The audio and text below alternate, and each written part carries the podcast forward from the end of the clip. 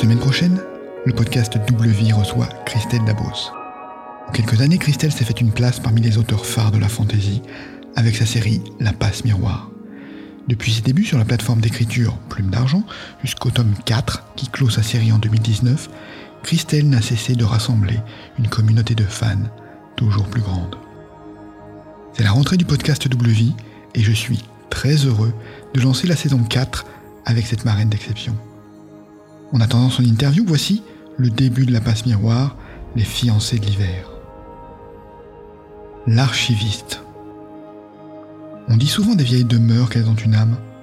Sur Anima, l'arche où les objets prennent vie, les vieilles demeures ont surtout tendance à développer un épouvantable caractère.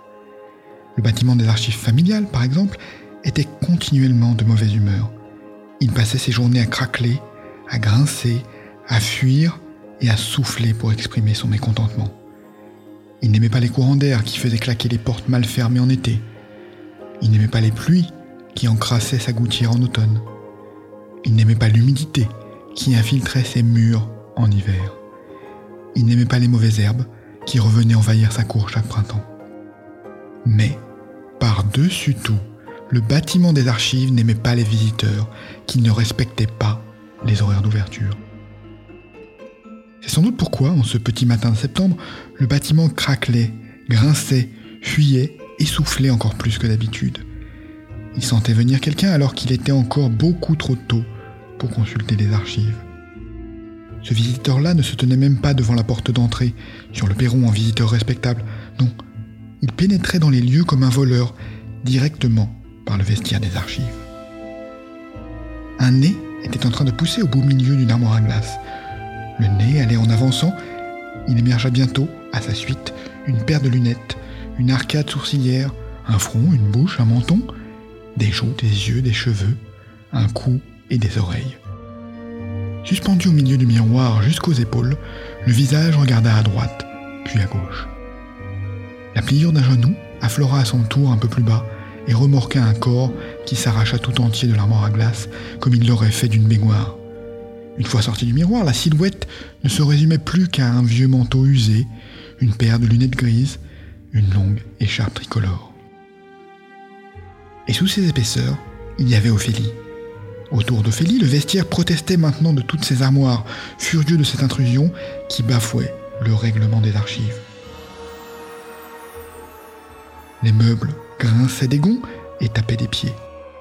Les cintres s'entrechoquaient bruyamment comme si un esprit frappeur les poussait les uns contre les autres.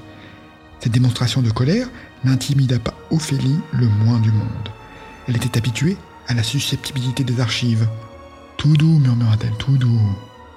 Aussitôt, les meubles se calmèrent et les cintres se turent. Le bâtiment des archives l'avait reconnu.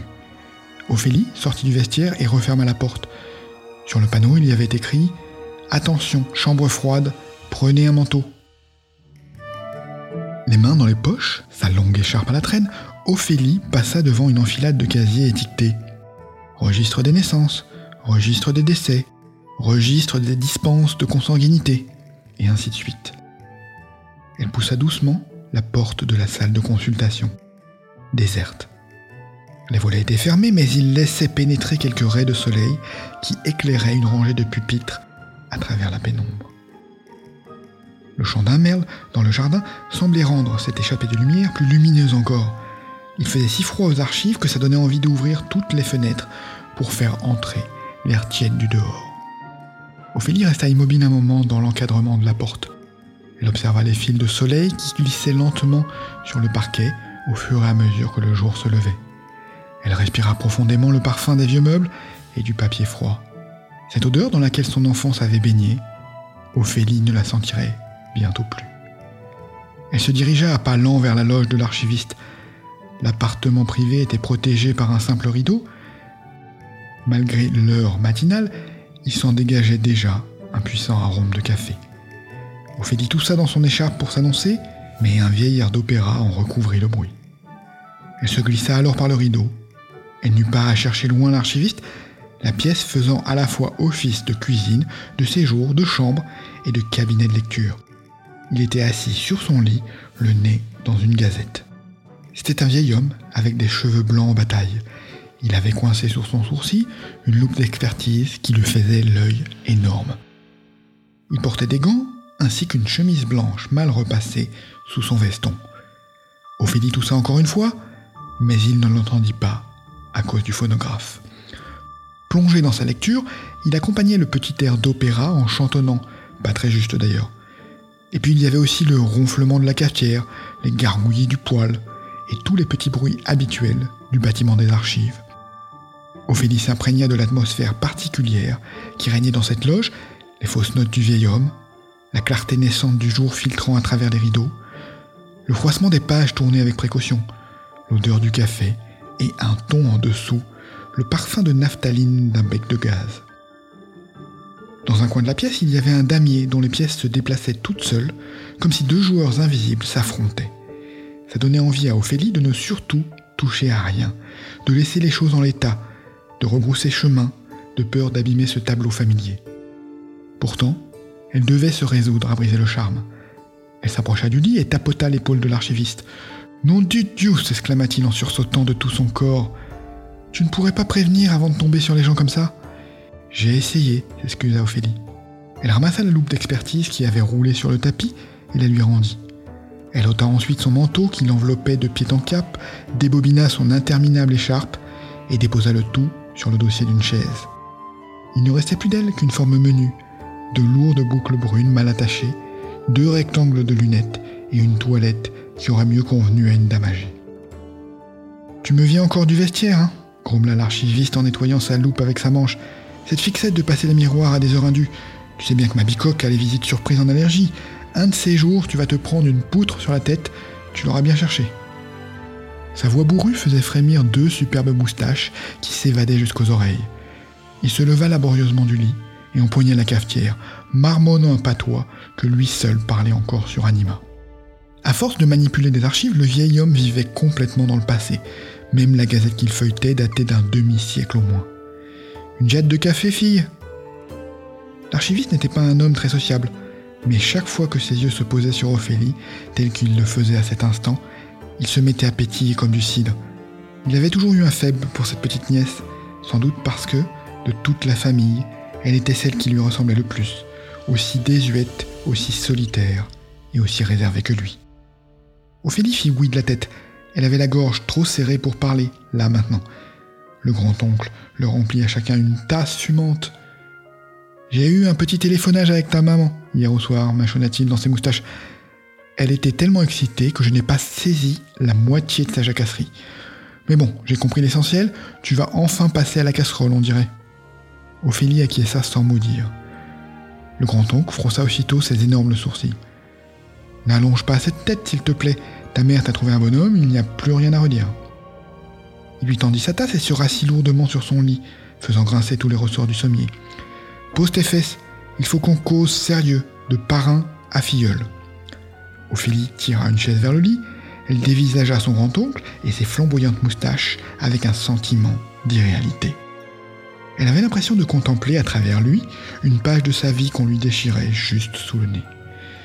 Je me doute bien pourquoi tu me louches dessus ainsi, déclara-t-il. Sauf que cette fois, c'est non.